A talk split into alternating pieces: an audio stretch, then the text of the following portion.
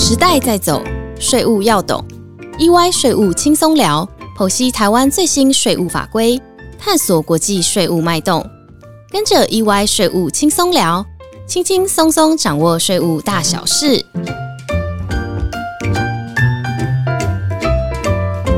Hello，大家好，今天的 EY 税务轻松聊将由我安永联合会计师事务所全球贸易及供应链税务咨询服务的资深经理李瑜秀 Olivia，以及我身边的 Sean 为大家分享今天的主题。Hello，大家好，我是以转定价服务的执行总监林志仁 Sean，很高兴今天可以跟 Olivia 呢一起来讨论权利金这个实物上常见的议题。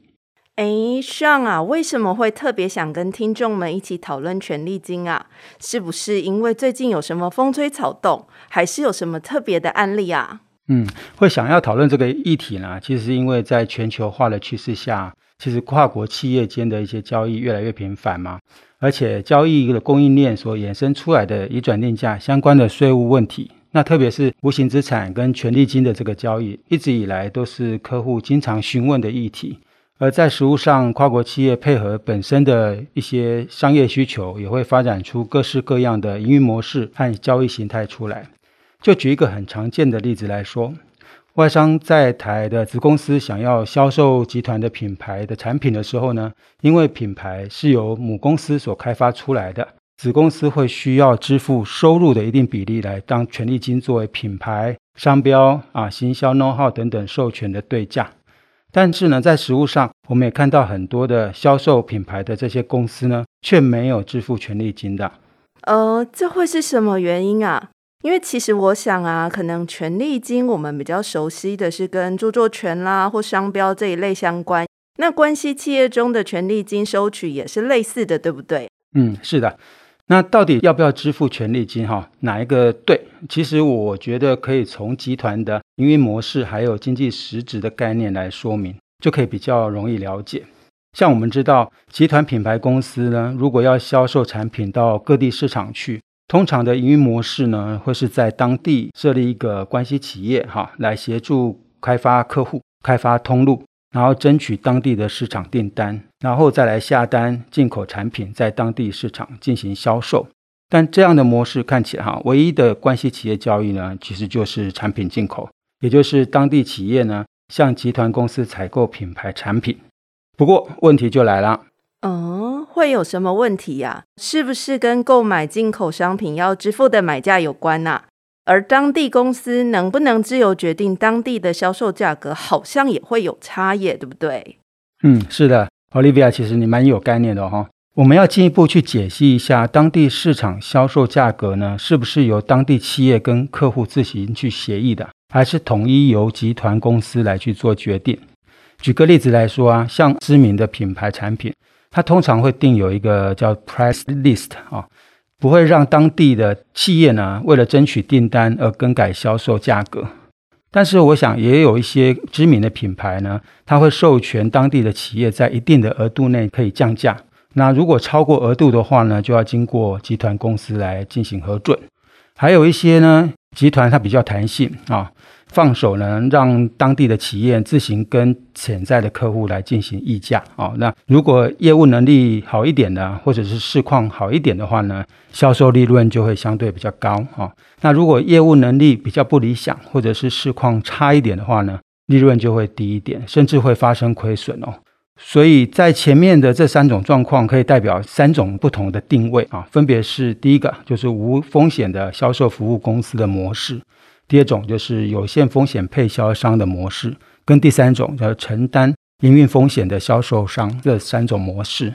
嗯，这样这听起来好像越来越难了耶。因为听众啊，可能跟我一样，对移转计价这一块比较没那么熟悉，还是能不能再多帮我们一下，帮我们说明这三种定位分别是什么啊？那这这三种定位对公司来讲会有什么不一样呢？在基本概念的感觉上，是不是和所谓的风险跟赚取的利润有相关哦？嗯，你讲的没错，在移转定价的实务上呢，这三种的定位大致上分别代表三种不同的利润结构。第一种，在无风险或者是极小风险的一个情况下呢，表示当地公司保证获利，但很少。这个时候通常会用当地公司所发生的用人成本啊、办公室费用啊，或者是销售相关的费用等来作为基础进行加价计算这个利润，再由集团的公司来进行补偿。哈，销售利润绝大部分都归属于集团的公司所有。这时双方会需要有一个所谓的销售服务合约哦，这种模式实务上有，但是比较不常见。那我们就先不细说。那第二种比较常见的就是有限风险配销商模式啊，表示在一般情况之下呢，当地公司保证获取一定比例的配销利润，超过约定的营业净利率的部分呢，我们实务上就称之为叫做剩余利润啊，由集团公司取得剩余利润，这时候呢，双方会有配销合约哈，除了约定一定的营业净利率水准之外呢，并针对利润不足的补偿方式。还有剩余利润的返还等等细节呢，做个比较清楚的约定啊。在这种情况之下，就很有可能会衍生出期末一次性移转定价调整的议题哦。上面这两种啊，产品的销售关键成功因素呢，大多取决于集团品牌的形象经营啊，还有发展啊，还有产品品质跟产品的本身在市场上的一个吸引力。或者是呢，直接移植复制集团所建立的这些销售模式，哈，包括员工的训练等等，这与当地公司本身的销售能力啊，或是开拓通路的一个能力没有那么直接的关系，或者是可能只有小部分的一些贡献而已。嗯，了解。所以第一种感觉上啊，因为是无风险，所以我采用了一个成本然后比较小比例加价的感觉。那第二种呢，其实就是好像刚讲的，就是配销商模式。我要赚取配销商一定比例的利润，感觉大多的情况会赚的比第一种多。那最后一种是什么呢？所谓承担营运风险的销售商是什么意思呀？是指这几种里面承担风险最高的吗？第三种模式，承担营运风险的销售商，哈，其实表示说产品销售好的话呢，利润会高一些。然后透过签订权利金的合约的方式呢，支付品牌公司一定比例的权利金。这样的权利金性质可能是属于超额利润的部分的返还，也就是本地公司呢也保有某种程度的超额利润，这就衍生出相关扣缴的问题，还有我们待会会讨论到的关税的议题。那如果遇到市况不理想的一个时候呢，当地公司也不一定会有获利的哈。即使如此，在一般的商业条件下，这个时候品牌公司还是会要求支付权利金作为授权的代价哈。毕竟在商业上，授权业务经营呢，其实不代表保证你是获利的哦。这时呢，当地公司承担的营运风险通常没有设定明确的一个营业净利率，而当地公司的市场销售能力就可能是获利的关键了。但这种模式呢，集团的关系企业比较不常见哈。毕竟，在损益上的波动幅度如果相对大的话呢，税务风险就会比较高一点。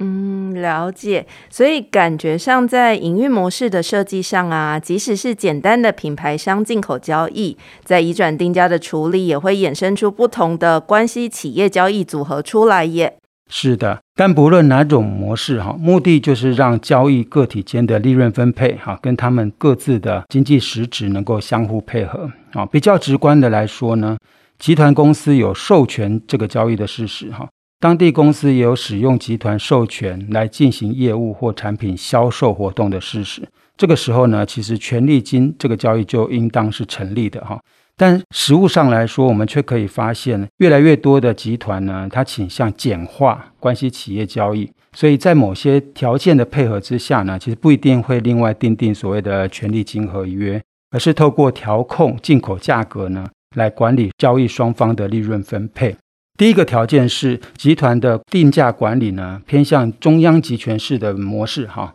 然后掌握在集团的总部手中。不管是进货的价格呢，或者是市场的售价，都是由总部来进行决定或者是核准，而且经常是积极式的管理监控。那第二种条件就是产品销售呢有一定程度的毛利，但没有很高哈。调整价格呢，它不会造成进口价格的异常或造成报关上的问题。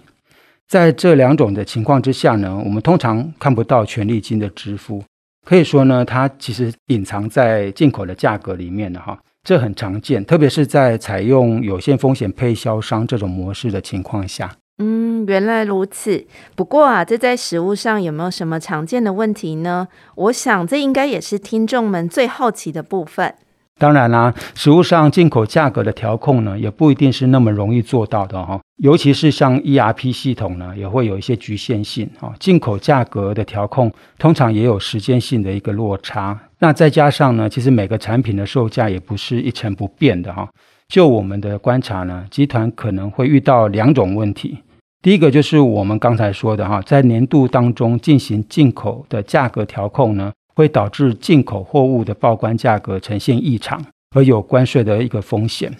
那第二种呢，就是总部与当地公司的沟通呢，其实并没有那么有效率啊，或者是说碍于人力啊，疏于管理呢，太晚发现利润过高。那就算勉强呢，进行了最后几个月的进口的一个价格调控，在年底结算的时候呢，当地公司的利润还是偏离了设定的范围。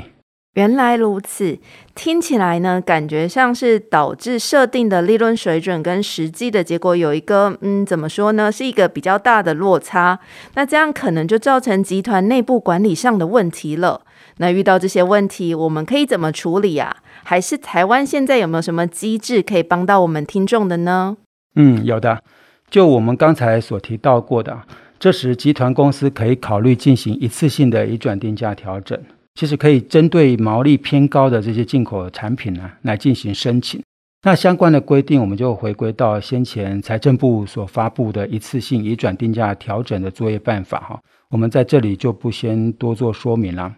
那比较要探讨的是说，一次性的移转定价调整本质上到底是什么？是单纯的进口价格调高跟进货成本增加而已吗？还是说它是剩余的利润应该归属于集团总部或者是品牌公司呢？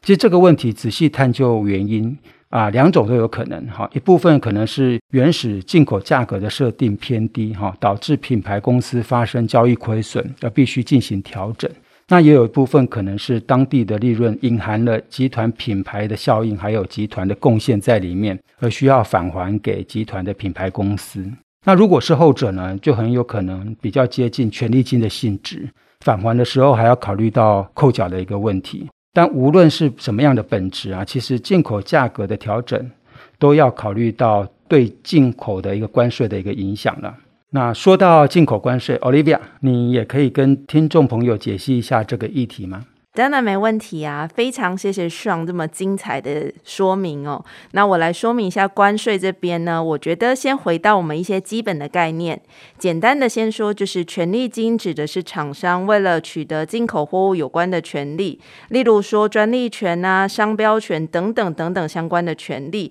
而给付给权利所有人的款项。那我再举个例子来说吧，有些台湾厂商会推出跟其他品牌有相关品牌效益公司的联名款产品，所以当台湾厂商要支付给相关费用给这些品牌公司的时候，如果发生在进口货物上，就可能跑出诶权利金要不要记录进口关税之间的议题了。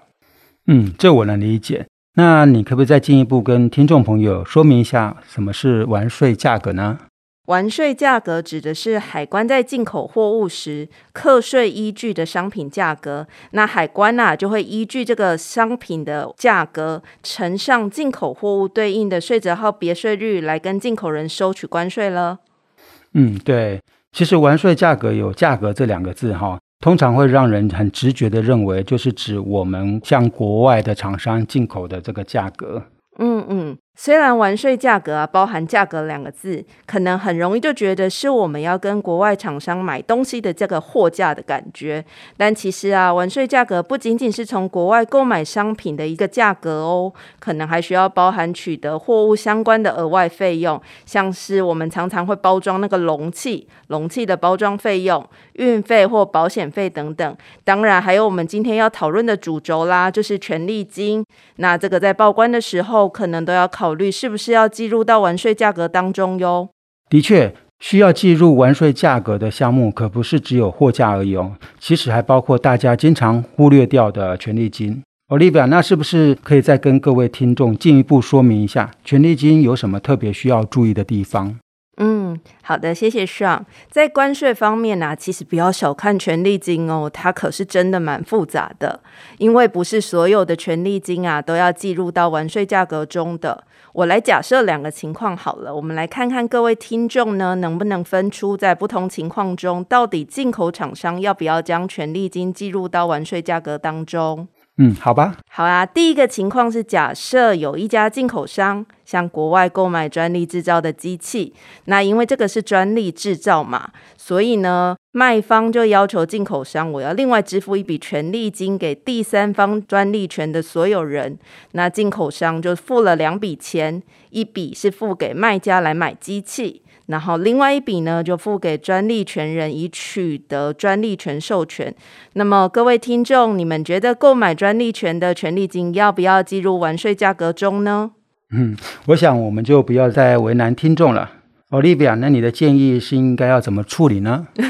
好啊，没问题。其实这个情况可能是需要的哦，原因是在于，虽然进口商我只付了一笔钱就买到这个机器，但是因为卖家要求进口商要另外给付权利金去给这个专利权所有人，所以如果进口商我不付这个权利金给专利权所有人，那这个机器可能就没有办法进口了。所以我在跟海关申报完税价格的时候，除了要计算给卖家的一个金额外，我还要再加上这一笔。给专利权人的权利金，那是不是可以再多举一个案例哈，让大家能够更清楚一点？嗯，当然啊。那我们来想想另一个情况：有一个国内的厂商向外国的制造商购买一部机器来生产产品，但这个机器需要某种专利的使用方法才能用来生产产品，所以厂商啊又另外签了一个合约去支付专利权人来权利金，来换这个特殊的操作方法。所以在这样的情况下，这笔权利金要不要计入完税价格当中呢？嗯，我猜应该是不用吧。哎，Sean，你真的很了解耶。这里虽然厂商有支付了权利金，但是我如果不付这笔钱的话，我厂商还是可以从国外进口这部机器呀。所以从这一点，我们就可以看出，这个权利金不是购买这个机器的必要条件。这里我觉得有一个很重要的点哈，是怎么判断所谓的购买进口货物的必要条件？那你可以再进一步的说明一下吗？嗯，没有问题。第一个呢，我们可以参考是不是要记录的思考点是权利金是不是为交易的必要条件。那这个要素的判断，我们可以从权利金支付的目的来判断哦。例如说，是不是我要保证一定的价格或数量？那如果我不支付这一笔权利金的话，是不是交易就会被终止了？或者另一个方面来说，权利的所有权人呢，是不是会对进口商有控制权呢？啊，我说这么多，我说白话一点好了，我如果不支付这笔钱，我就买不到。那其实这个就是交易的必要条件啦。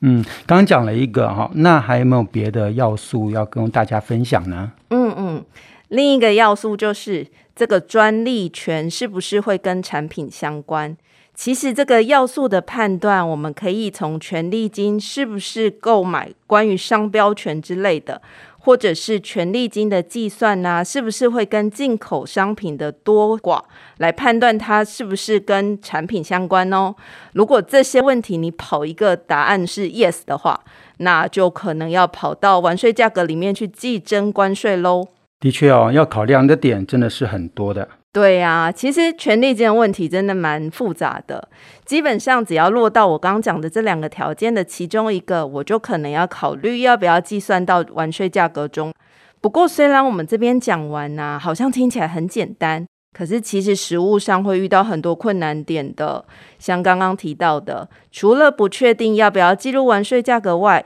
进口权利金的计算可能也会遇到很多问题呢。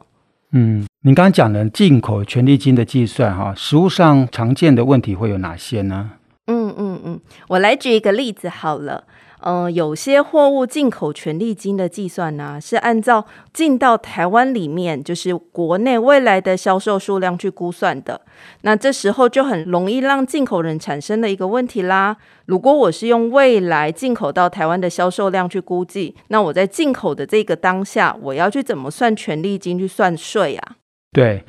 我想这个的确是很多客户会问的问题哈。那实物上你会建议客户应该要怎么去计算这个权利金价格呢？嗯。关于这部分，其实啊有几个方法啦，我觉得可以跟海关先讨论的。例如说，我可以走关税法的三十六条之一的规定，这个呢，其实进口人他可以在货物进口前向海关申请预先审核进口货物的价格，包含啊这个权利金是不是海关应加计项目，以及我要怎么计算这个权利金。然后海关的审核结果也会以书面的方式回复进口人哦。然后另外啊，进口人也可以考虑在进口前先跟海关讨论协商，然后跟海关讨论沟通呢，能不能有机会在一段时间后，我再进行一个汇总的处理，或者是有没有其他的方式啊，可以去补申报纳税，例如说固定期间发函核定这一段期间权利金的补税金额等等方法哦。嗯，我们讨论了许多关税的议题哈，但还是要提醒各位听众朋友们。若是涉及了关系企业跨国交易的一个进口货物啊，或者是权利金的交易啊，还是需要去注意到前面所说的移转定价的相关的议题哦。是的啊，关税为从价课税，进口货物的完税价格是关税课税的基础，所以关税的重点在于完税价格的计算。而海关面的考量点可能是进口申报的完税价格会不会因为买卖双方是关系企业而被影响或需要调整呢？嗯，而且从移转定价的角度来看呢，关系企业进货的交易还有权利金的比率是否符合常规，就会是国税局查核的重点了。嗯嗯，那上可以再稍微多帮我们介绍一下下，如果我从移转定价的观点，我要怎么看权利金啊？嗯，其实权利金比率的测试在实物上通常会采用可比较未受控价格法。也就是参考类似条件下的授权交易合约所定定的权利金比率来去做比较，这个方法就是去找资料库哈，找可比较合约。那如果资料库真的找不到合适的合约来比较的话呢，可能就要走到所谓的利润分割法来去做分析了哈。我们之前有做过利润分割法的讨论，哈，对利润分割法有兴趣的听众朋友们，欢迎回头听听之前我们对于这个议题的讨论哦。其实顺道上面我们刚讲的一次性移转定价，如果进口人平常进口货物的时候，我就没有照海关一次性移转定价的函令去填列进口报单，可是啊，我年底去做了一次性移转定价的调整，在所得税方面呢，这时候因为货价调整了多认列的成本。其实好像有可能会被税局挑战，然后或者是呢，公司可不可以用权利金的名目去做调整呢？然后还有啊，如果我真的用了权利金的名目去做调整的话，会不会有后续的关税或所得税扣缴税的问题呢？其实这些都蛮有趣的，而且这应该要再进一步的去探讨哦。没错的，而且当销售方呢调高货物的价格的时候，不仅买方要缴纳的关税增加。如果国税局不认同此项的调整的话呢，可能还会导致 TP 的查核而有重复课税的一个风险。相反的呢，若销售方调低价格，从所得税的角度，因为进口人的课税所得增加而需要负担较高的所得税。如果海关不认同进口价格调低的话呢，还是会有问题的哦，影响层面相当的多。如果听众朋友对这方面的议题呢有兴趣的话呢，欢迎与安永联系啊，让我们从不同的税种来提供全面性的协助，避免因为考量不周而面临到税务风险或重复课税的问题。是的呀，非常欢迎听众朋友们随时与安永联系哦。那以上就是我们今天的分享了，非常感谢大家的收听，意外税务轻松聊，我们下周一再见喽，再见。